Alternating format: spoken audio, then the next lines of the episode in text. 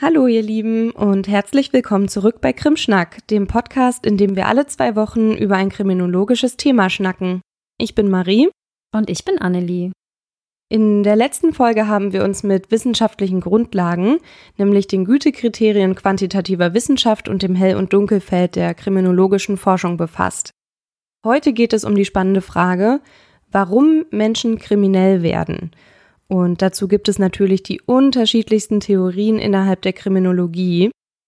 Manche Theorien befassen sich mit der These, dass es die Gesellschaft ist, die Menschen zu Verbrechern macht. Es gibt ja zum Beispiel auch den berühmten Satz von dem französischen Kriminologen Alexandre Lacassange, der lautet, jede Gesellschaft hat die Verbrecher, die sie verdient. Es gibt aber zum Beispiel auch Theorien, die besagen, dass Menschen aus Langeweile heraus straffällig werden, weil sie den Adrenalinkick suchen. Heute geht es aber um die Theorien, die davon ausgehen, dass Menschen als Verbrecher geboren werden, beziehungsweise dass es Menschen gibt, die von der Natur aus eher dazu tendieren, straffällig zu werden als andere Menschen. Für jegliche Theorien gibt es natürlich ein Für und Wider und beides kann man selbstverständlich innerhalb des wissenschaftlichen Diskurses finden. Und deshalb haben wir uns für die heutige Folge so aufgeteilt, dass Annelie eine Auswahl an denjenigen präsentiert, die der Überzeugung sind, dass es auf jeden Fall den geborenen Verbrechermenschen gibt. Und ich habe mir Stimmen rausgesucht, die dem etwas entgegenzusetzen haben. Wir kennen natürlich beide die bekanntesten WissenschaftlerInnen auf dem Gebiet. Was die jeweils andere aber konkret rausgesucht hat, wissen wir noch nicht. Von daher sind wir natürlich auch gespannt, wie das jetzt heute läuft und was wir zu erzählen haben. Außerdem spiegeln die Theorien, über die wir gleich sprechen werden, natürlich nicht zwangsläufig unsere Meinungen wider. Deshalb werden wir uns Mühe geben, kenntlich zu machen, wenn wir unsere Meinungen mit einfließen lassen. Einige dieser Theorien wurden bereits vor Jahrhunderten aufgestellt, andere sind moderne. In diesem Sinne werden wir euch heute auf einen Ausflug durch die Geschichte der Kriminologie mitnehmen. Und Annelie beginnt nun mit euch zwar nicht ganz am Anfang, aber immerhin im 19. Jahrhundert, nämlich bei Cesare Lombroso, also mhm. macht's euch gemütlich. Wir legen los. Krimschnack. Der Kriminologie-Podcast.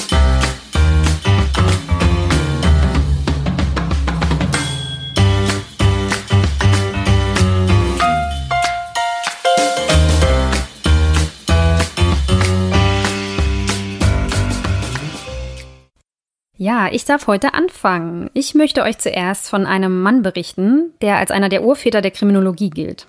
Sein Name ist, wie Maria schon sagte, Cesare Lombroso. Schön italienisch ausgesprochen. Er war nämlich italienischer Psychiater, der sich vorgenommen hat, den Grund für kriminelles Verhalten herauszufinden und sich eben dann dazu entschlossen hat, dafür die Schädelknochen von verstorbenen Kriminellen zu studieren. Er berichtet selbst, dass ihm an einem düsteren Dezembermorgen 1890 beim Betrachten des Schädels eines Verbrechers aufgefallen sei, dass der verbrecherische Mensch ein Rückfall der Evolution in archaische Entwicklungsstadien sei. Also zurück zum primitiven Menschen oder gar zum wilden Tier. Er glaubte, dieser Rückschritt zu prähistorischen und tierischen Vorfahren zeige sich nicht nur im Verhalten und der Triebstruktur des untersuchten Menschen, sondern auch in seiner Anatomie, also seinem äußeren Erscheinungsbild, seinem Aussehen. 1876 präsentierte er dann diese schon damals heftig umstrittene Theorie in seinem Werk Der verbrecherische Mensch. Beispiele für die von ihm in seinem Buch benannten Merkmale, die sogenannten somatischen Marker, wie er sie nannte, waren dicke Schädelknochen, gewaltige Entwicklung der Kiefer, relativ lange Arme, eine fliehende Stirn, große Ohren, zusammengewachsene Augenbrauen, dichtes krauses Haar oder eine dunklere Haut. Und auch Frauen wurden nach äußeren Merkmalen kategorisiert. Und zwar ging er davon aus, dass Frauen umso krimineller sind, je männlicher ihre Gesichtszüge sind. Als Beispiele dafür nannte er einen stark ausgeprägten Unterkiefer, einen flachen Hinterkopf und kantige Züge. Auch Prostituierte glaubte er an äußerlichen Merkmalen erkennen zu können, zum Beispiel an einer hohen Stirn, einem krummen Nasenbein oder hohen Wangenknochen. Aber Lombroso war längst nicht der Erste, der auf diese Idee gekommen ist, denn schon Aristoteles glaubte, dass kleine Ohren auf eine kriminelle Neigung hindeuten. Aber Lombroso gelang dann mit seiner Weiterentwicklung sozusagen der Durchbruch. Er war unter anderem Sachverständiger in verschiedenen Gerichtsverfahren und sollte durch seine vermeintlichen Kenntnisse entscheiden, ob Angeklagte schuldig waren oder nicht. Und dafür, davon war Lombroso überzeugt, musste er keine Details der Tatumstände hören oder die Psyche der Täter betrachten, sondern sie eben lediglich in Augenschein nehmen. Aber das wissenschaftliche Vorgehen Lombrosos war aus heutiger Sicht eher mangelhaft. Und jetzt kommt uns das Wissen aus der letzten Folge zugute. gut für alle Nerds unter euch, die da, sich da durchgekämpft haben. Zum Beispiel fußen seine Ergebnisse auf die Untersuchung einer relativ kleinen Anzahl an Gefängnisinsassen ohne entsprechende Kontrollgruppe aus der Normalbevölkerung. Lombroso selbst relativierte seine These im späteren Verlauf sogar. Er konnte im Laufe der Zeit mehrfach widerlegt werden. Ein englischer Wissenschaftler namens Charles Goring konnte schon zu Lebzeiten Lombrosos eine Reihe dessen Ergebnisse widerlegen, indem er eigene Forschungen mit integrierten Kontrollgruppen durchführte und kaum Unterschiede zwischen Kriminellen und Nichtkriminellen finden konnte. Dennoch wird Lombroso als einer der Urväter der Kriminologie gesehen, weil er als erster echter Ursachenforscher für kriminelles Verhalten gilt. Ein anderer Zeitgenosse Lombrosos, Franz Josef Gall, ein deutscher Arzt, der die sogenannte Phrenologie begründete, der glaubte, die Neigung zu Straftaten wären in bestimmten Hirnregionen zu finden und daraus entwickelte sich dann sogar eine OP-Technik, die ziemlich grausam war und noch bis in die 70er Jahre angewandt wurde, die sogenannte Lobotomie. Dabei sollte durch die Augenhöhle vermeintlich betroffener Hirnregionen zerstört werden, um Betroffene, meistens waren das dann Triebtäter, zu heilen, was aber nicht selten zum Tod der Patienten geführt hat und dann wegen Unmenschlichkeit verboten wurde. Die Idee des geborenen Verbrechers hatte historisch gesehen einige fatale Folgen. Davon erzählt euch Marie jetzt noch ein bisschen mehr. Oha, da überschneiden wir uns jetzt aber leicht. Ähm, hm. aber ich versuche mal, unsere Teile miteinander zu verweben, ohne dass wir uns zu sehr wiederholen. Neben den Aspekten, die Annelie gerade schon genannt hat, wurde Lombroso in der Vergangenheit auch immer mal wieder dafür kritisiert, dass er häufig Materialien Dritter verwendet hat und die aber vorher nicht eingehend geprüft habe. Charles Buckman Goring, den Annelie eben schon mal angesprochen hat, war ein britischer Philosoph und Psychiater und er arbeitete als Amtsarzt in verschiedenen britischen Gefängnissen und hatte dadurch Zugang zu einer Stichprobe von 3000 Strafgefangenen. Und im Gegensatz zu Lombroso hat er gemeinsam mit anderen Amtsärzten 96 physiologische und mentale Merkmale von diesen Strafgefangenen gesammelt, also eine riesige Untersuchung und statistisch ausgewertet, um Lombrosos These statistisch zu überprüfen. Dabei hat er Unterschiede zwischen verschiedenen Gruppen von Strafgefangenen, aber auch zwischen Strafgefangenen und Nicht-Strafgefangenen untersucht. Und wie Annelie gerade schon erzählt hat, kam er natürlich zu dem Ergebnis, dass sich insgesamt in Bezug auf körperliche Merkmale kaum Unterschiede zwischen der Gruppe der Straffälligen und der Kontrollgruppe ergaben. Diese Ergebnisse hat er dann in seinem Werk The English Convict veröffentlicht und das kann man sich online frei verfügbar ansehen. Also wir packen euch auch den Link zu dem Buch in die Show Notes. Ich fand es irgendwie sehr interessant, da mal durchzuschmökern. Vielleicht bereitet es ja auch dem ein oder anderen Menschen da draußen Freude. Goring hat aber vor allem Lombrosos Untersuchungsmethode kritisiert.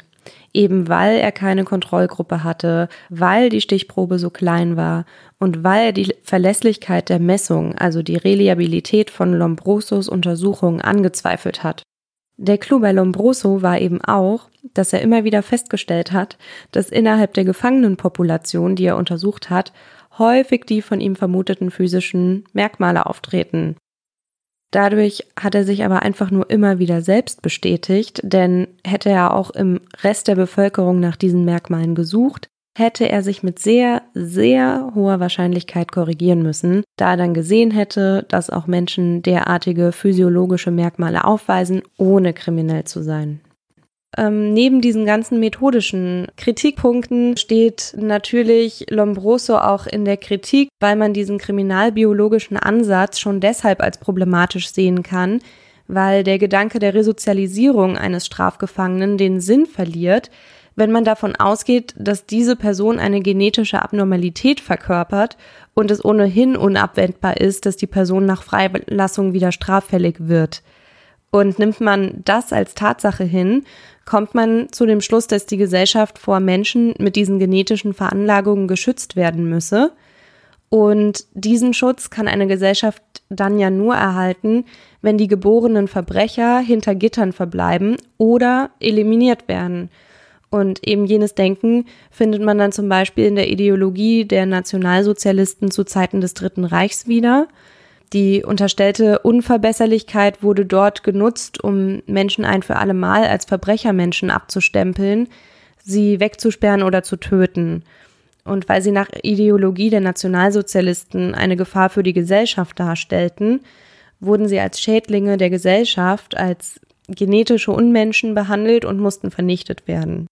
Und um diese Ideologie umzusetzen, gab es viele, viele Gesetzesverabschiedungen, die Zwangssterilisation, Aussonderung aus der Gesellschaft und Massenvernichtung vorsahen.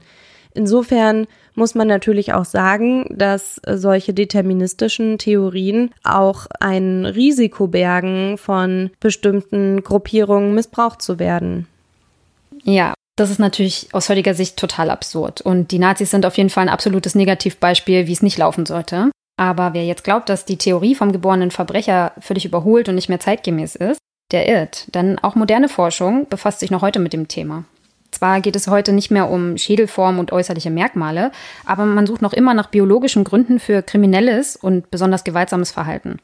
Sehr verdient gemacht haben sich hier US-amerikanische und skandinavische Forscherteams, vor allem im Bereich Neurowissenschaften. Man weiß heute, dass viele angeborene Faktoren Einfluss auf unser Verhalten und somit auch auf unseren Werdegang nehmen können. Wenn man von Talenten oder Gaben spricht, dann geht man oft ganz selbstverständlich davon aus, dass diese irgendwie in die Wiege gelegt werden zum Beispiel mathematisches oder künstlerisches Können oder eine besondere Sprachbegabung, obwohl auch das noch nicht abschließend geklärt ist. Aber bei negativen Eigenschaften tut man sich da deutlich schwerer. Fakt ist aber, unsere Gene beeinflussen uns auf vielfältige Art und Weise und das könnte eben auch im Fall von StraftäterInnen eine, ein entscheidender Punkt sein. Zum Beispiel geben Zwillingsstudien Hinweise darauf, dass die Risiken, kriminell zu werden, irgendwie tatsächlich mit den Genen zusammenzuhängen scheinen. So wurde vor einigen Jahren bei einer groß angelegten Untersuchung festgestellt, dass eineiige, also genetisch identische Zwillinge mit höherer Wahrscheinlichkeit beide straffällig werden als andere Geschwisterpaare. Die Ergebnisse einer schwedischen Studie deut deuteten darauf hin, dass der Nachwuchs von Kriminellen selbst dann überdurchschnittlich häufig gegen das Gesetz verstößt, wenn er bereits im Kleinkindalter von nicht kriminellen Eltern adoptiert wurde. Das klingt auf jeden Fall als sehr, sehr krass und irgendwie auch überzeugend, aber wie es genau alles zusammenhängt, versucht die Wissenschaft herauszufinden. Die Gene können auf verschiedene Dinge in unserem Körper Einfluss nehmen, die heute auch für unser Thema interessant sind. Zum Beispiel Hormone. Man weiß, dass Serotonin zum Beispiel eine Rolle spielt. Das ist ein sogenannter Neurotransmitter, der für Glück und Zufriedenheit zuständig ist. Und ein niedriger Serotoninspiegel kann unter anderem zu erhöhter Aggressivität führen. Genauso wie eine vermehrte Testosteronausschüttung. Ein anderes Beispiel ist die Neurobiologie. Neben den Hormonen nehmen Wissenschaftler auch den Aufbau des Gehirns in den Blick, vor allem durch Hirnscans im MRT. Es werden nämlich verschiedenen Hirnarealen bestimmte Funktionen zugewiesen und aufgrund der stärkeren oder schwächeren Ausprägung von diesen Bereichen kann es bei einigen Menschen zu einer höheren Kriminalitätsneigung kommen. So nimmt man an. Dazu wurde unter anderem groß angelegte Untersuchungen in den USA durchgeführt. Nach intensiver Forschung scheint erwiesen, dass ein bestimmtes Gebiet im Inneren des Gehirns, die sogenannte Amygdala, ein Teil des limbischen Systems, für starke Emotionen und Regungen, wie beispielsweise Angst, verantwortlich ist. Dementsprechend heftig und erregt können manche Menschen mit sehr aktiver Amygdala reagieren, wenn sie sich mit starken Stressfaktoren konfrontiert sehen. Das heißt, die betroffenen Menschen gehen mit einer Situation, die sie für als besonders stressig empfinden, viel heftiger um als andere Menschen was vor allem im Rahmen des Risikos für Affektkriminalität und Gewaltbereitschaft interessant ist. Zwei Autoren, Markovic und Sifa, haben da eine Zusammenfassung gemacht vieler verschiedener Studien, die fand ich super interessant und das Buch ist wirklich gut gemacht. Da sind teilweise Einzelstudien, aber auch groß angelegte Studien mit dabei. Ebenfalls von Bedeutung sind Teile des limbischen Systems, da entstehen unsere Gefühle für andere und auch das Mitgefühl und die Empathie. Wenn man eben Mitgefühl für das Opfer empfindet, wird man es wahrscheinlich deutlich seltener verletzen, so ist eben die Annahme. Eine extrem schwache Ausprägung der Empathieregion des Täters kann daher die Kriminalitätsbereitschaft deutlich erhöhen, das kann man sich ja vorstellen, bis hin zur typischen Gefühlskälte, die man so kennt. Also man kennt sie meistens natürlich aus einschlägigen Filmen, Serien oder so Dokumentationen, weil die wenigsten von uns schon mal einem echten Serienmörder oder Gewalttäter begegnet sind. Insbesondere bei besonders schweren Verbrechen könnte das eine Rolle spielen. Die Natur hat uns im Gehirn eine Art Notschalter eingebaut, denn als Gegenpol zur besonders starken, zu besonders starken Gefühlen haben wir den frontalen Stirnlappen, der präfrontale Kortex, so wird es in der Wissenschaft genannt, den man als Basis der Verhaltenssteuerung und der Selbstbeherrschung vermutet und der dementsprechend relevant für die Selbstkontrolle in Stresssituationen ist. Dazu gab es auch das interessante Beispiel des Unfalls eines Bahnarbeiters namens Phineas Gage, der, nachdem ein Teil seines Kopfes schwer verletzt wurde, deutlich aggressiver in seinem Verhalten wurde.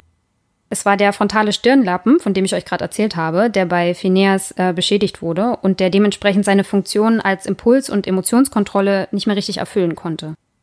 Auch bei Footballspielern, wie zum Beispiel Aaron Hernandez, ein Footballspieler, der wegen Mordes verurteilt wurde und über den es auch eine durchaus interessante Netflix-Serie gibt, falls die jemand von euch kennt. Und auch bei Wrestlern, zum Beispiel Chris Benoit, der seine komplette Familie getötet hat, wurden solche Effekte schon vermutet. Aber auch Tumore können wohl einen ähnlichen Effekt haben. Also das letzte Beispiel mit den Tumoren ist zwar jetzt kein angeborener Faktor, aber zumindest so eine Art biologischer Einflussfaktor, der erstmal nichts mit Erzie Erziehung oder Missbrauchserfahrungen oder eben gesellschaftlichen Faktoren zu tun hat. Ja, also wenn du da von den Zwillingsstudien und dem limbischen System und so erzählst, das klingt natürlich relativ überzeugend. Ich habe allerdings auch einen Wissenschaftler gefunden, der eben davon, dass das angeboren ist und dass dann die Leute auf jeden Fall kriminell werden, überzeugt war und äh, der seine Meinung dann aufgrund eines ungünstigen Umstands doch nochmal korrigieren musste. Und dafür erzähle ich euch die Geschichte von James Fallon. Ah, ich wusste, dass du mit dem kommst. Aber es ist natürlich ein harter Gegenbeweis. Mhm. Schieß mal ähm, los. Ja, also James Fallon ist nämlich Professor und Neurowissenschaftler aus den USA und er hatte eine glückliche Kindheit, hat mit zwölf Jahren seine jetzige Frau kennengelernt, mit der er Kinder und Enkelkinder hat. Er war im Job immer sehr erfolgreich und hat irgendwie auch immer in stabilen, erfolgreichen Verhältnissen gelebt. Ich sage euch auch gleich, warum ich das jetzt erzähle. Fallon hat nämlich seit Anfang der 1990er Jahre Hirnscans, also PET-Scans von Gewaltverbrechern untersucht. Also vor allem von Mördern und Serienmördern. Und einige davon waren sogenannte Psychopathen. Also dazu muss man jetzt auch einfach sagen, dass die US-Amerikaner mit den Begriffen Soziopath, äh, Psychopath etwas anders umgehen als im europäischen Raum weil das natürlich schwierig ist, Psychopathie tatsächlich zu diagnostizieren, weil das eben häufig Formen von verschiedenen sozialen Störungen sind und man kann da nicht alle Menschen also über einen Kamm scheren. Also es gibt eine Skala und äh, auf dieser Skala äh, kann man hohe oder niedrige Werte haben. Und ich denke, dass er, wenn er von Psychopathen spricht oder er sagt dann auch äh, full-blown Psychopaths, und ich denke, dass er dann natürlich von Menschen spricht mit hohen Psychopathiewerten. Und deshalb nenne ich die auch nachträglich so. Also nicht, dass ihr euch wundert. Er redet von Psychopathen und unterscheidet da nicht groß. Aber auf jeden Fall hat er in diesen Hirnscans bestimmte Muster im limbischen System erkannt. Und Annelie hat euch ja gerade schon erzählt, wie wichtig das ist für die emotionale Regulation und das war eben auf diesen Hirnscans bei dieser Gruppe Mensch eben ausgeschaltet. 2006 führten dann er und sein Team eine Serie an Studien durch und sie arbeiteten dabei unter anderem an der Erforschung von Genen, die mit Alzheimers assoziiert werden. Und dafür brauchten sie eben eine Kontrollgruppe aus normalen, wie er in einem Video erzählt, also aus normalen Leuten, die mit den Alzheimer-Patientinnen verglichen werden sollten. Und dann trug sich das so zu, dass er zur Kontrollgruppe gehörte. und alle Scans der Leute aus der Kontrollgruppe sahen eben aus, wie Hirne der Kontrollgruppe eben aussehen sollten, beziehungsweise wie es erwartbar war, außer einem. Und dann hat er zu einem Mitarbeiter gesagt, dass der sich das nochmal genau ansehen soll, weil das ja offensichtlich ein Gehirn eines Mörders sei. Der Scan sehe, ich zitiere jetzt Fallon, nach einem der schlimmsten Psychopathen aus, die er je gesehen hätte. Genau, da hat man eben darauf gesehen, dass der orbitale Teil des präfrontalen Kortex inaktiv aussah. Genau, wie Annelie gesagt hat, ne, der wirkt auf die Amygdala ein und ähm, steuert somit Aggressionen und Gelüste. Wenn dieser Teil im Gehirn eben ausfällt, dann können Menschen ihre Aggressionen und Impulse nicht mehr so gut steuern. Nach mehrmaligem Überprüfen war dann klar, dass dieser auffällige Scan tatsächlich zu jemandem aus der Kontrollgruppe gehörte. Also es war kein Versehen. Und weil er Angst hatte, dass ein Mörder frei herumlief, hat er sich dann den Namen angesehen und fand dann heraus, dass er gerade seinen eigenen Hirnscan ansieht.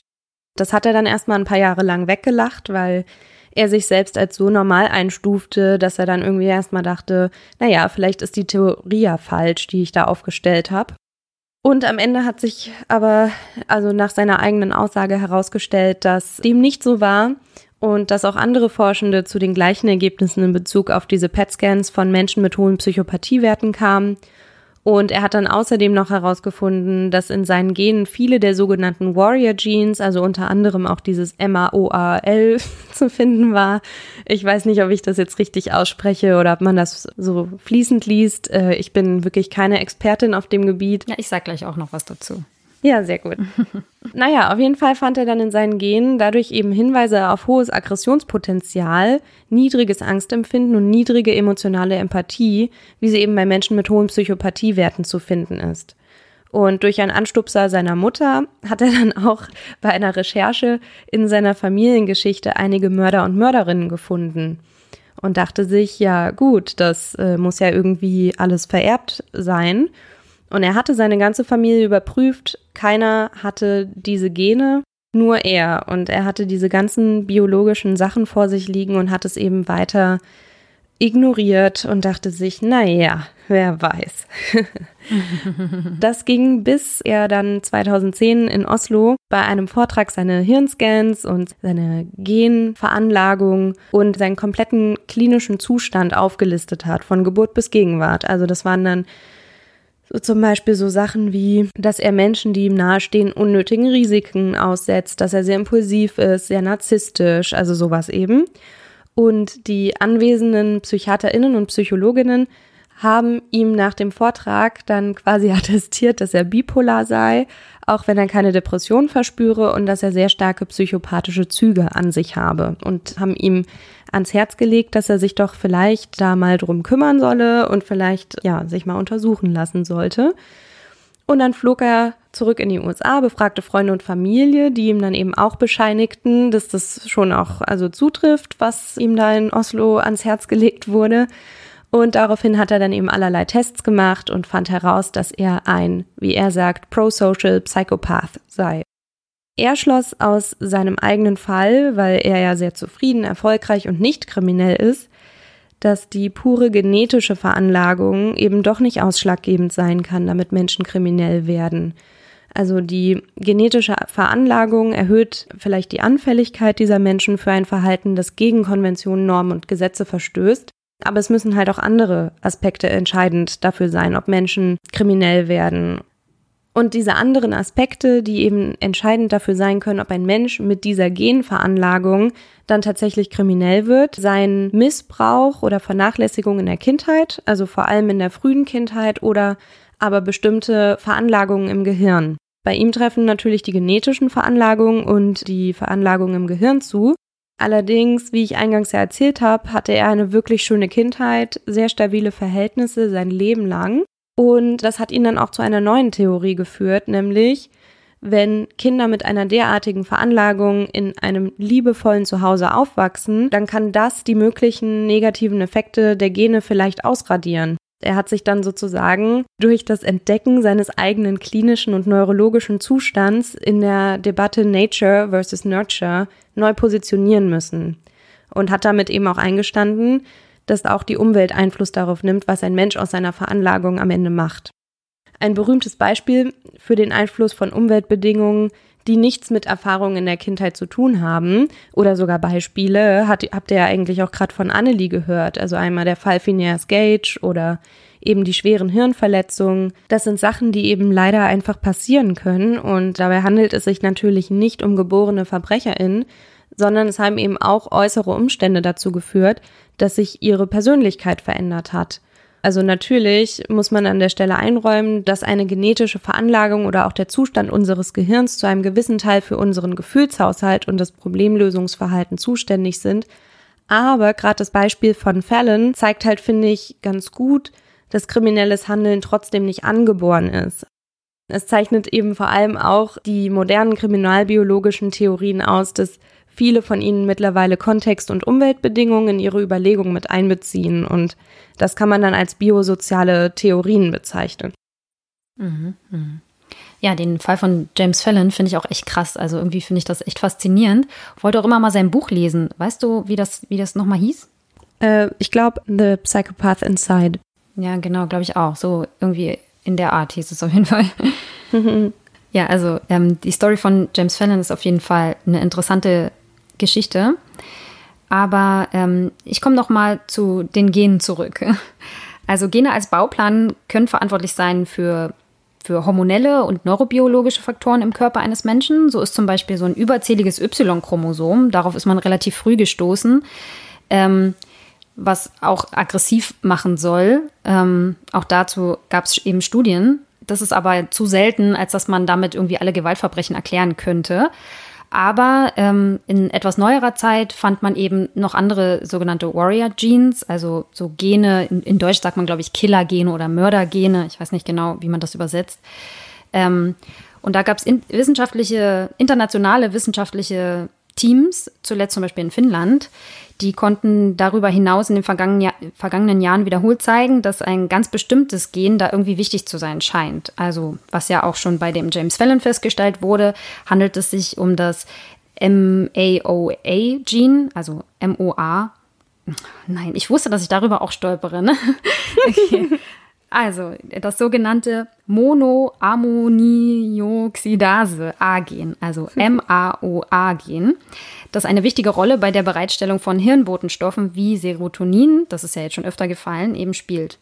Offenbar ist die betroffene Form dieses Gens aber kein wirkliches Verbrechergen. Also, das ähm, schränken die Forscher auch selbst ein. Sie macht aber den kindlichen Träger besonders anfällig für die Folgen einer Misshandlung zum Beispiel. Die amerikanischen Soziologen um Guangguo ähm, hatten das Erbgut von 1100 Jugendlichen analysiert, die Probanden im Abstand von sechs Jahren zweimal so, zum sozialen Umfeld befragt und ihr kriminelles Verhalten untersucht. Dabei wurden Faktoren wie Familienstrukturen, Schulbesuch, aber auch Freundschaften berücksichtigt. Und wie die Wissenschaftler anschließend berichteten, waren sie dabei auf drei Gene gestoßen, die bei den auffälligen Jugendlichen besonders häufig waren. Zum einen die bereits bekannte MAOA-Variante, aber auch zwei Gene, die für Rezeptoren des Hirnbotenstoffs Dopamin verantwortlich sind, fielen ihnen dabei auf. Auch hier wirkte sich das Erbgut auf die Träger offenbar nur aus, wenn diese unter den bekannten nachteiligen Bedingungen aufgewachsen waren. Auch eine finnische Studie beschäftigte sich erst kürzlich mit dem Thema. Hierbei wurden 794 finnische Gefängnisinsassen, alle für Gewaltverbrechen verurteilt, 84 davon galten sogar als extreme Wiederholungstäter, beforscht und eine Vergleichsgruppe aus der Normalbevölkerung. Mithilfe von DNA-Proben der Teilnehmer führten die Forscher dann eine sogenannte genomweite Assoziationsanalyse durch. Mit dieser prüften sie, ob bestimmte Genvarianten bei Gewalttätern und vor allem diesen 84 extremen Wiederholungstätern häufiger vorkamen als im Durchschnitt der Bevölkerung. Gefundene Auffälligkeiten waren unter anderem dieses sogenannte Warrior-Gene, das habe ich jetzt öfter schon erwähnt, dies führt dazu, dass ein bestimmtes Enzym im Gehirn der Träger nicht oder nur vermindert hergestellt wird. Marie hat das ja vorhin auch schon so ein bisschen erläutert. Dieser Mangel wiederum beeinflusst die Aktivität zweier für das Verhalten wichtiger Hirnbotenstoffe, Serotonin und das Dopamin. Auch beides hatte ich gerade schon mal genannt. Das könnte zu einer erhöhten impulsiven Aggression führen, erklärten die Forscher. Vor allem dann, wenn zusätzlich Alkohol oder Drogen im Spiel sind. Also auch hier wieder eine Einschränkung, nämlich doch wieder auch Umweltfaktoren, die eine Rolle spielen. Den Schätzungen der Forscher nach könnten rund 9% der schweren Gewaltverbrechen in Finnland auf TäterInnen mit diesem MAOA-Genotypen zurückzuführen sein. Aber die Forscher schränken praktisch die Aussagekraft ihrer eigenen Studien selbst ein, denn diese Ergebnisse legen zwar nahe, dass es Menschen gibt, die aufgrund ihrer Erbanlagen ungünstigere Voraussetzungen haben um unter widrigen Umständen oder bei Drogeneinfluss aggressive Impulse zu kontrollieren, aber sie betonten nachdrücklich, dass diese Genvarianten allein niemanden zum Verbrecher machen, sondern es sich um ein komplexes Zusammenspiel aus sozialen und biologischen Faktoren handle. Wie Marie das vorhin schon gesagt hat, ist es bei modernen Ansätzen eigentlich immer so ein multifaktorialer Ansatz, wo man immer verschiedene Faktoren mit einbezieht, weil man sich eigentlich heutzutage nicht mehr nur auf biologische Faktoren konzentriert. Das ist in den neueren Studien eigentlich durchweg so. Mhm. Aber nicht nur Kriminalbiologen und Mediziner setzen sich mit diesem Thema auseinander. Spannend sind zum Beispiel auch philosophische Ansätze zum Bösen im Menschen. Nietzsche zum Beispiel war überzeugt davon, dass das vermeintlich Böse dann verschwindet, wenn man sich damit auseinandersetzt und versucht es zu verstehen. Und auch die forensische Psychiatrie in Deutschland versteht sich heute als eine verstehende Wissenschaft und sucht nicht mehr allein nach psychischen Krankheiten und Störungen, sondern eben auch nach Ursachen. Aber leider führt das jetzt an der Stelle natürlich viel zu weit und wir können darauf heute nicht mehr näher eingehen. Aber wer sich dafür interessiert, dem empfehle ich einen sehr, sehr guten Vortrag von einer Psychiaterin, die heißt Nala Sameh, den ich euch auf jeden Fall auch in die Shownotes packe.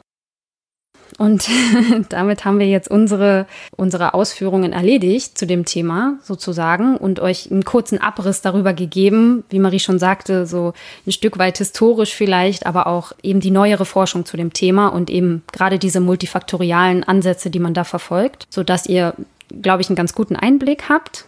Ich finde, die Frage, die vielleicht bleibt, ist, also man kann ja vielleicht schon davon ausgehen, dass es diese Warrior Genes, naja, also es gibt sie, aber nicht so, wie es klingt. Also es ist jetzt nicht ein Gen, das man hat, was dann unwiderruflich dazu führt, dass man kriminell wird. Mhm. Dieses Deterministische, ne? Genau, also es scheint ja zumindest die Wahrscheinlichkeit zu erhöhen, dass mhm. jemand Gewaltverbrechen verüben könnte, wenn es eben die mhm. Impulskontrolle beeinflusst.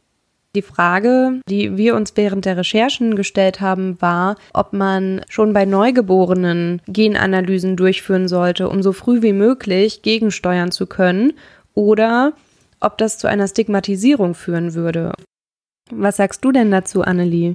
Ja, ich finde das halt sehr, sehr schwierig, wenn man jetzt anfängt, eben bei Neugeborenen so Genscans durchzuführen und dann alle möglichen Gendefekte, die irgendwie so bekannt sind, rauszufiltern oder sozusagen schon so früh wie möglich Menschen auszumachen, die dann in dem Fall vielleicht zu Gewaltbereitschaft neigen oder zu ja, Straftaten im weitesten Sinne.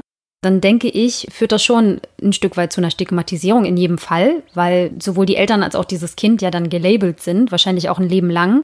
Auch wenn man ja davon ausgehen kann, dass die Eltern es vielleicht auch so hinbekommen hätten, wenn es ein stabiles Familienumfeld gibt und wenn jetzt vielleicht kein starker Drogenkonsum zu befürchten ist oder Alkoholismus und ja, wie gesagt, die Eltern eben ein stabiles Familienumfeld bieten können, dann wäre ja vielleicht eine Intervention von staatlicher Seite oder medizinischer Seite oder psychologischer Seite oder wie auch immer gar nicht unbedingt nötig, oder? Was meinst du?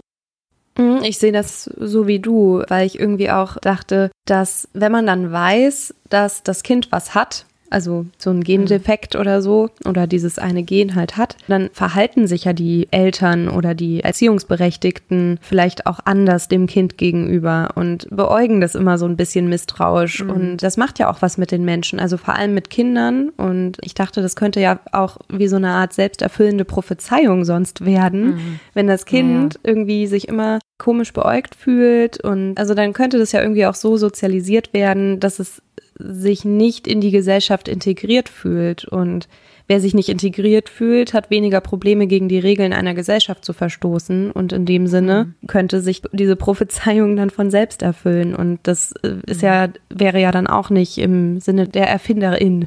Ja, genau. Hast du recht, wie so eine Art Label, ne? Ja. Mhm. Also ich meine, dafür spricht vielleicht, dass man eben so früh wie möglich irgendwie gegensteuern kann. Ne? Also dass man dann wirklich dieses Kind, ja, wie du schon sagst, vielleicht unter besonderer Beobachtung hat, ohne dass es das vielleicht weiß. Ich wüsste gar nicht genau, wie man sowas umsetzen sollte. Also sowohl von den Eltern als auch von den von behördlicher Seite. Von daher ist das schwierig. Anti-Aggressionstraining für Zweijährige. genau. Ja, wie, wie soll man sich das vorstellen, ne? Oder direkt so ein psychologisches Gespräch irgendwie mit drei Jahren.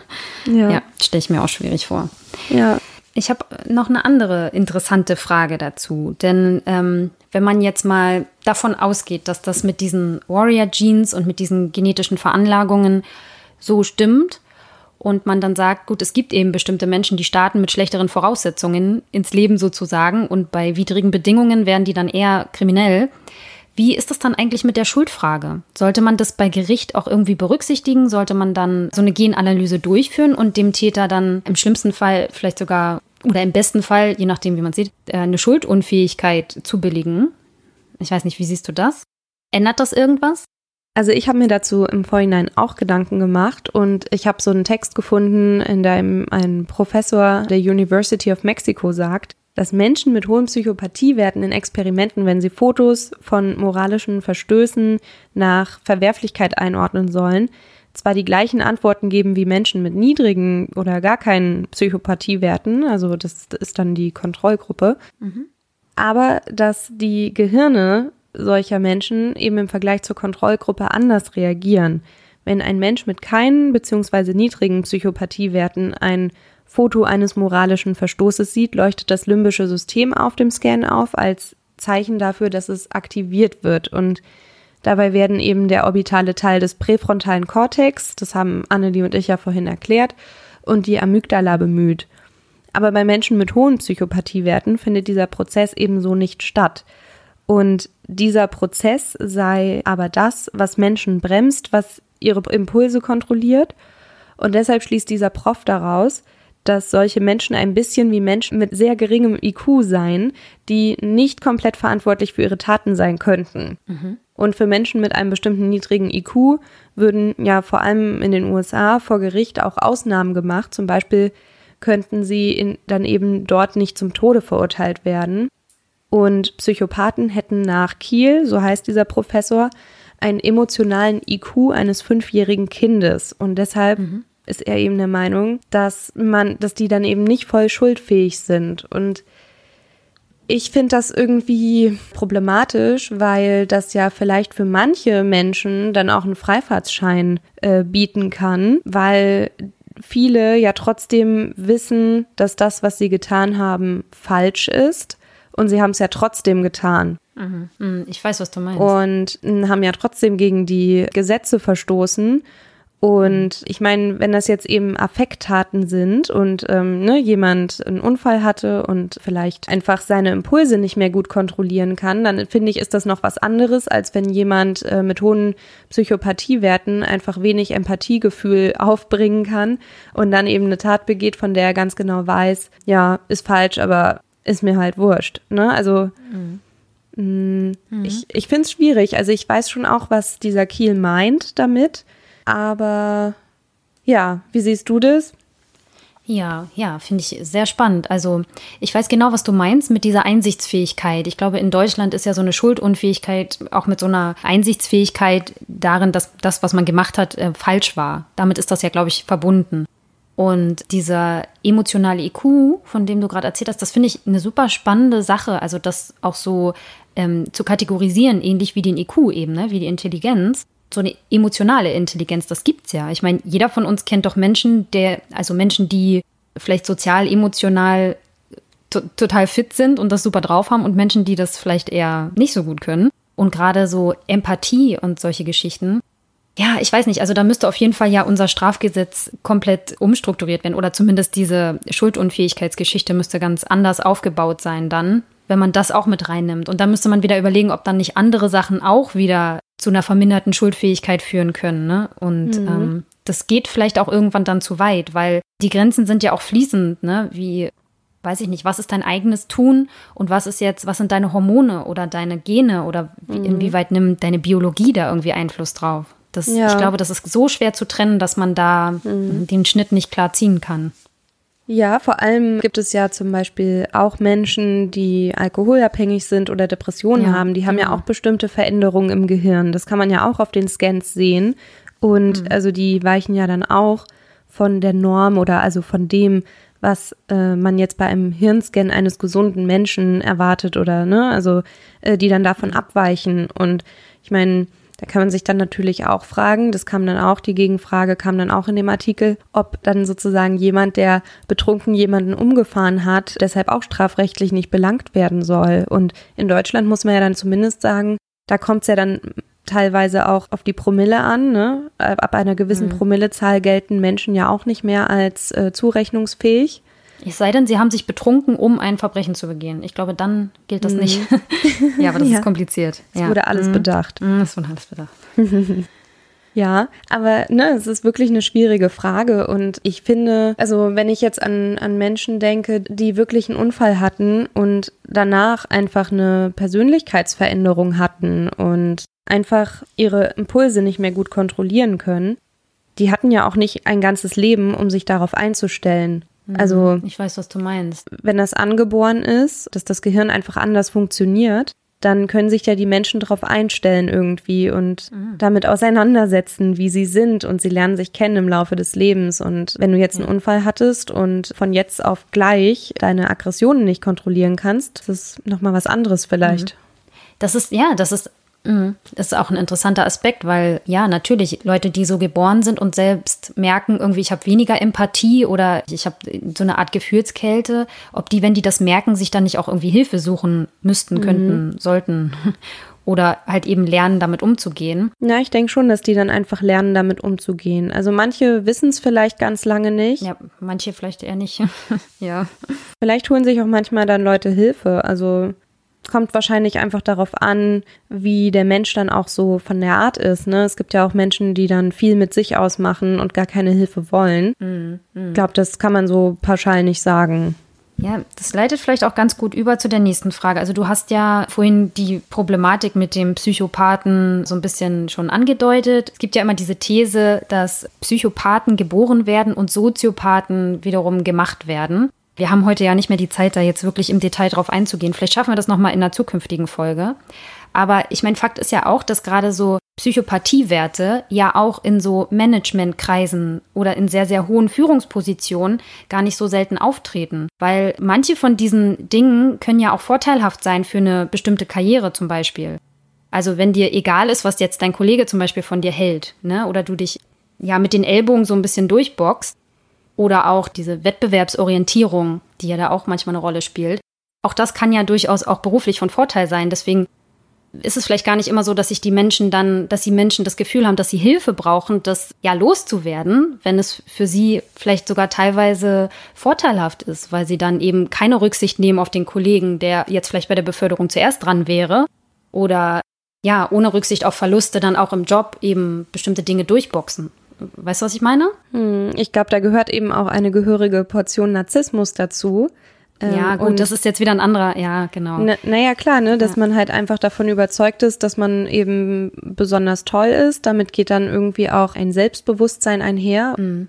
In dem Video von James Fallon, was ich geschaut habe, in dem er eben auch von seiner Geschichte erzählt, hat er gesagt, dass er irgendwann innegehalten hat und also als er dann akzeptiert hat, dass er eben diese Defekte hat und auch so Charakteristiken aufweist, die vielleicht nicht ganz so nett sind, also auch seinen mhm. lieben Menschen gegenüber. Und er hat dann sozusagen immer überlegt, okay, was wäre jetzt so das Nette, was er tun könnte. Und dadurch, dass er mhm. sozusagen immer diesen Umweg über das limbische System versucht hat zu nehmen, also er hat es dann versucht mhm. irgendwie zu kompensieren, aber auf eine kognitive Art, weil es bei ihm halt einfach so nicht angelegt ist, mhm. hat er, also sagt er, dass er dadurch etwas weniger klug wirkte quasi. Also, mhm. weil okay. er natürlich immer daran hängen geblieben ist, also wie finden das jetzt die anderen? Und es hat ihn auf jeden Fall aufgehalten. Mhm. Und mhm. er hat dann so ein paar berühmte Persönlichkeiten aufgezählt, die eben gute Führer oder Führerinnen waren und die privat aber vielleicht äh, nicht ganz so nett waren. Und da mhm. hat er dann zum Beispiel auch Gandhi und so aufgezählt und Nelson Mandela. Okay. Auch echt? Die waren, ja. die waren keine coolen Typen, so im Privaten. Ja, also er, ich habe das jetzt nicht. noch nicht nachprüfen können, aber er meinte, dass die Tochter von Nelson Mandela zum Beispiel bei der Beerdigung sagte, hier cooler Typ und also total toll, was er so geleistet hat, aber vielleicht will man nicht unbedingt seine Tochter sein. Mhm. Ja, okay, ja, das ist ja so ein bisschen das, was ich meinte, ne? Das ist ja auch, ja, gerade in so Führungspositionen oder ja, ich meine, gut, in dem Fall ja jetzt auch Führer von so Bewegungen, dass es da ja durchaus auch von Vorteil sein kann und dass sich dann diese Menschen vielleicht nicht unbedingt, ja, hilfsbedürftig fühlen. Aber das, was James Fallon da beschreibt, könnte ja auch ein guter Therapieansatz sein für mhm. Menschen, die eben dann diese Defizite haben, rein biologisch. Vielleicht gibt es das ja auch, mhm. aber das, ja, könnte ich mir vorstellen, dass das ein ganz guter Ansatz ist, um das eben wirklich aktiv zu trainieren, diese Hirnregionen, ne? Dass die da einfach aktiviert werden, wenn die tatsächlich unterentwickelt sind. Ja, bestimmt. Und er meinte halt, dass, also so wie du, ne, dass, dass das halt für bestimmte Berufe sicherlich von Vorteil ist, wenn man eben nicht mhm. so viel an andere denkt und eben mhm. sehr auf sich bedacht ist. Also es kommt immer darauf an, in welchen Bereich man schaut. Mhm. Bestimmte Charakteristiken eignen sich halt einfach besonders für bestimmte Lebensaspekte. Ja, das stimmt. Aber gerade deswegen ist ja diese genetische Schiene auch immer so schwierig, ne?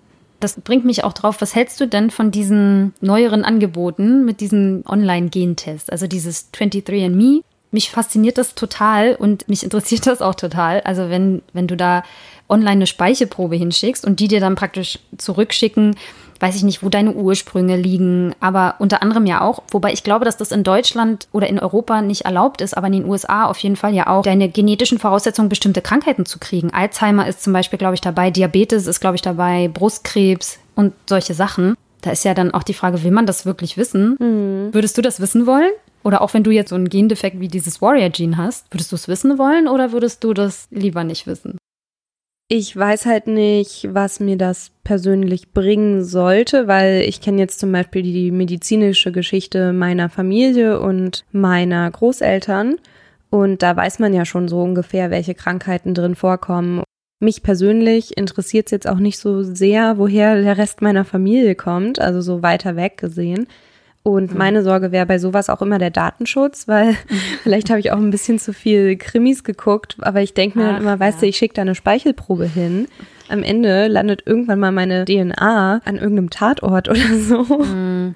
Ja, du hast total recht. Das ist auch einer der Gründe, warum ich das bisher noch nicht gemacht habe. Aber mich fasziniert das schon. Ich würde das schon alles gerne wissen. Mm, was ich halt mir vorstellen könnte, ist halt, dass es für Menschen, die adoptiert sind, ziemlich cool mm. sein kann, wenn, mm. wenn die ja. eben äh, so herausfinden wollen, welche möglichen Krankheiten sie vielleicht in der Familie haben oder Soweit ich das verstanden habe, ist es ja auch so, dass die dann einem auch weiter entfernte Verwandte zeigen oder aufzeigen können. Mhm, du kannst dich da anmelden dann in so eine Database ähm, ja. und da ähm, praktisch deine Daten angeben und dann können sich Verwandte, die sich praktisch auch da eingetragen haben, dann bei dir melden oder du dich bei denen und dann kann man sich irgendwie in Verbindung setzen.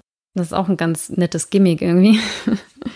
Ich meine, ja, klar, das kann natürlich, also zum Beispiel dann für adoptierte Menschen ganz cool sein. Oder was ich auch dachte gerade, es gibt doch diese sogenannte Brick Wall, diese 1870er Mauer quasi, mhm. an die Menschen immer wieder stoßen, also durch die Entwurzelung, durch die Sklaverei, ne? Mhm, stimmt, ja. Äh, dass mhm. äh, eben AfroamerikanerInnen, die wissen wollen, woher sie kommen, über die 1870 einfach nicht hinauskommen meistens, weil das halt mhm. halt super schwierig ist, weil dieser Mikrozensus mhm. vorher immer nur Alter und Geschlecht aufgeschrieben hat und eben nicht die Namen. Mhm. Und deshalb ist das super schwierig, um zu gucken, woher die kommen. Und da könnte ich mir auch vorstellen, dass das für solche Menschen vielleicht auch noch besonders interessant sein könnte. Hm, ich glaube, das ist auch gerade deswegen in den USA so erfolgreich. Das ist ja auch ein amerikanisches Unternehmen. Es ist ja auch so, dass in den USA alle Menschen irgendwie ihren Ursprung irgendwo anders auf einem anderen Kontinent haben meistens. Und deswegen ähm, ja alle eine Migrationsgeschichte haben und manche das ja vielleicht dann auch nicht mehr so gut nachvollziehen können. Mhm. Und es die Leute deswegen dann auch besonders interessiert, wo ihre Vorfahren vielleicht herkommen. Wobei man auch, wo wir ja bei Wissenschaftlichkeit sind, also auch bei der Methodik muss man ja sagen, dass es eigentlich bei der Auswertung dieser ganzen genetischen Sachen ja immer nur darum geht, dass sie dir sagen, wo Menschen mit deiner Genkonstellation momentan leben. Weißt du, also sie können dir gar nicht sagen, ja, deine Familie kam vor 100 Jahren mal aus, was weiß ich, aus Tschechien nach Deutschland. Mhm. So konkret ist das ja eigentlich gar nicht, obwohl sie das so ein bisschen so kommunizieren. Aber eigentlich geht es ja darum, dass die aufgrund der großen Datenmenge, die sie eben haben, sagen können, die Menschen in Tschechien haben an der und der Stelle eine ganz ähnliche Genkonstellation. Deswegen ist es wahrscheinlich, dass du irgendwie, ja, da ja. so ein bisschen einkategorisiert werden kannst. Also, mhm. aber die gehen ja sogar so weit, dir zu sagen, ob du eher Hundemensch oder Katzenmensch bist. Echt? Und das eben auch auf der gleichen Grundlage, dass sie dir sagen, wir haben die Gene von so und so vielen Menschen ausgewertet und die Menschen, die angaben, dass sie eher Hundemenschen sind, die hatten eben dann ne, in bestimmten Bereichen, wie auch immer, ich kenne mich da im Einzelnen nicht aus, aber hatten da in einem bestimmten Bereich irgendwie sowas ähnliches wie du. weißt du? Und auf der Grundlage. Aber das finde ich dann halt so richtig Quatsch. Ja, das ist schon quatschig. Das ist schon quatschig, ja, ja. Also, weil das merkt man doch, ob man jetzt lieber Hunde oder Katzen mag oder ob man beide gleich gern mag mhm. oder ob man überhaupt nicht tierlieb ist. Mhm. Also, dann bringt einem doch die Antwort nichts. Also, stell dir mal vor, du magst du überhaupt keine Tiere, hast vielleicht auch Allergien mhm. gegen, gegen jegliche Form und dann sagen die, ja, sie sind ja. so voll der Hundemensch. Ja, es ist eigentlich Blödsinn. Also, ja, super. Aber das mit diesen Erkrankungen, ich meine, da ist ja was dran. Also ich glaube, Alzheimer, da hat man ja schon Gene mhm. ausgemacht, Brustkrebs, da weiß man ja bei bestimmten Genmutationen, dass das einen Einfluss hat und so. Und was das angeht, ich meine, da kann man ja frühzeitig dann zum Beispiel auch Maßnahmen treffen und so. Von daher ist das vielleicht schon mhm. nicht ganz so doof. Ja, aber es ist individuell, ne? Hm. Mich äh, führt das gerade noch zu einem anderen Gedanken, mhm. denn über CRISPR kann man ja auch äh, DNA-Stränge manipulieren und. Ja, das finde ich sowieso auch super interessant, ne? was da die Forschung gerade macht. Ja. ja, und die Frage ist natürlich, auch so rein ethisch, muss man das natürlich, also kann man das ja auch diskutieren, aber auch im Hinblick auf diese Warrior Genes. Ja, stimmt. Ob man da eingreifen sollte. Oh ja. Ja, guter Gedanke. Also quasi schon im Mutterleib oder als erwachsene Person für den Fall, dass die Person straffällig mhm. wurde. Das ist natürlich auch wieder eine schwierige Frage und irgendwie kann das halt auch wirklich die Persönlichkeitsrechte eines Menschen sehr beschneiden. Ja, ne? also ist auch die Frage, ob gegen seinen Willen oder wenn er das gerne oder sie das gerne möchte. Mhm. Ich hatte ja diese rabiate Hirn-OP-Methode mit diesem, wo durch die Augenhöhle irgendwelche Areale beschädigt werden sollten, um eben ähm, ja, das Verbrechertum auszutreiben, was natürlich Quatsch war aus heutiger Sicht. Mhm. Aber so ein bisschen ist das ja eine elegantere Art und Weise eines ähnlichen Gedankens, oder? Also ähm, einfach das Verbrechertum sozusagen dann aus den Genen zu nehmen. Mhm. Das macht den Mensch dann so ein bisschen zu einem Baukasten irgendwie, ja, also wie so, wie so, ein Auto, mhm. wo man dann einfach die Haube ja. anhebt und sagt, so, was, äh, was wird denn heute hier repariert? Mm, ja, stimmt. Das ist ja immer so ein bisschen auch das moralische Dilemma bei dieser ganzen CRISPR-Geschichte. Naja, und irgendwie ist auch die Frage, ob man schon alles über die möglichen Nebenwirkungen weiß. Denn wenn man da an einem bestimmten Gen etwas manipuliert, dann weiß man ja auch noch nicht, wie sich diese veränderten Gene auf zukünftige Generationen auswirken. Genau, stimmt. Das ist auch ist auch eine Überlegung wert, auf jeden Fall. Mhm. Und äh, würdest ja. du sagen, wenn man da jetzt mal spinnt, gibt ja dann auch äh, immer wieder diese Rufe danach, dass Menschen länger hinter Gitter sein sollten oder auch die Todesstrafe in verschiedenen Ländern, die es noch, also einfach auf der Welt noch gibt. Wenn man jetzt sich auf dieses Warrior-Gene verlässt, dann ja, könnte ich mir vorstellen, dass die Rufe auch lauter werden, gerade in den USA, dass solche Leute immer, also für immer hinter Gitter gesetzt werden um dann den Rest der Gesellschaft zu schützen. Du meinst, bevor sie straffällig wurden oder danach? Wahrscheinlich erstmal danach, aber ich finde, der Schritt zu davor ist ja dann, sind wir dann beim Minority Report. Ja, ja, stimmt. Na, vor allem wäre das dann noch eine Strafe, weil es ja als Prävention gemeint ist. Mm, na, vor allem, um irgendwie den Rest der Bevölkerung zu schützen vor demjenigen und so, ne? Und Resozialisierung ist ja dann ja auch irgendwie vom Tisch, mhm. sozusagen. Wenn man dann denkt, dass derjenige mh, mm, ja halt ein geborener Gewaltverbrecher ist, dann inwieweit will man den dann wirklich noch resozialisieren? Also, das ist ja, das sind ja so Gedankenspiele. Mhm.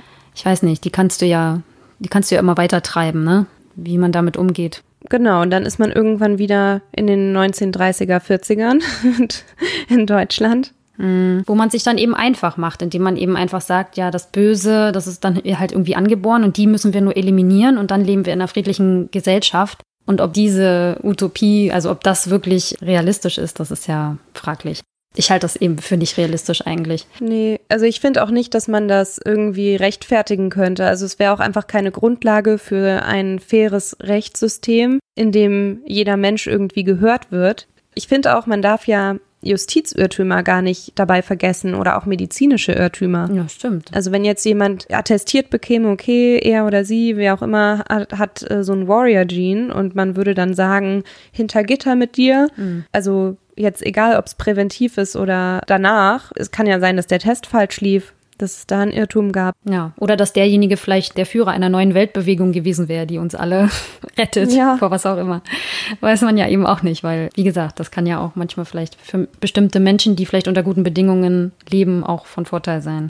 Und was man auch nicht vergessen darf, ist natürlich, wie wir auch an Fällen gesehen haben, also nur weil Leute diese Genes aufweisen, heißt das ja nicht, dass die dann auch straffällig werden. Also ja, eben. Das ist ja eben. genau. Ja, das ist der Punkt. Ja. Das ist ja nicht deterministisch. Ja.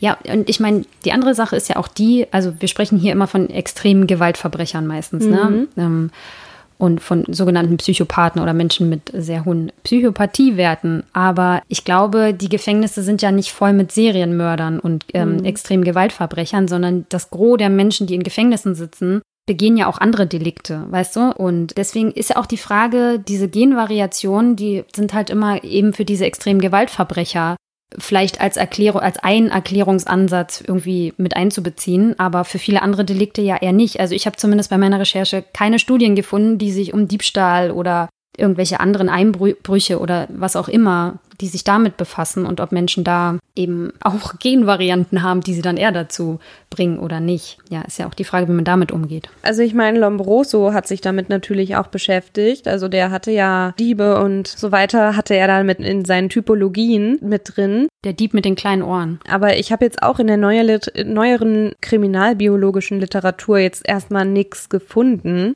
Das sind ja dann eher so Theorien, die vermuten, dass die Gesellschaft manche Menschen zu Verbrechern macht. Und da gibt es dann eben einige Ansätze dazu. Ja, das stimmt. Ich glaube, wir können da auch so ein bisschen Schlussfolgern aus allem, was wir jetzt so heute besprochen haben, dass die herrschende Meinung innerhalb der Kriminologie eben mittlerweile ist, dass rein kriminalbiologische Ansätze als überholt gelten. Ne? Ja. Mhm. Und dass es eben sinnvoller ist, zur Erforschung krimineller Ursachen soziologische, sozialpsychologische, ökonomische Ansätze oder diese biosozialen Hybride zu verwenden. Mhm.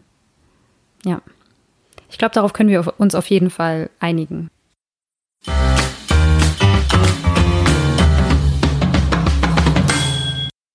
Damit sind wir dann heute schon am Ende unserer Folge. Mir hat das heute echt Spaß gemacht. Auch die Recherche hat mir schon echt Spaß gemacht. Ich finde das Thema sehr spannend.